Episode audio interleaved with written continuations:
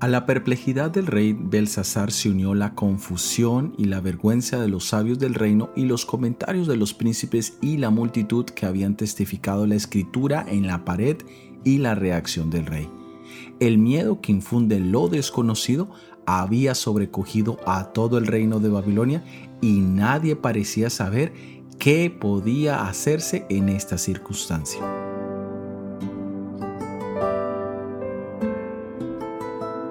Todos reaccionamos de diferente manera a las circunstancias en la vida.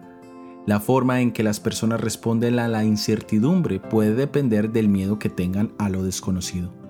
Si le temes a las arañas o serpientes, se basa en lo que has aprendido. Algunas de estas criaturas son venenosas y literalmente pueden matarte. Algunos miedos se basan en lo que no sabes. Por ejemplo, el miedo a hablar en público.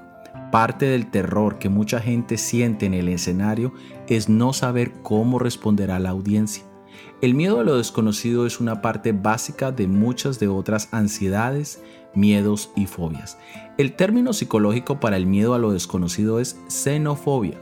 En el uso moderno, la palabra ha evolucionado para significar el miedo a los extranjeros o extraños, pero su significado original es mucho más amplio. Incluye cualquier cosa o cualquier persona desconocida. El verdadero antídoto contra la incertidumbre y la xenofobia es la confianza en Jesús.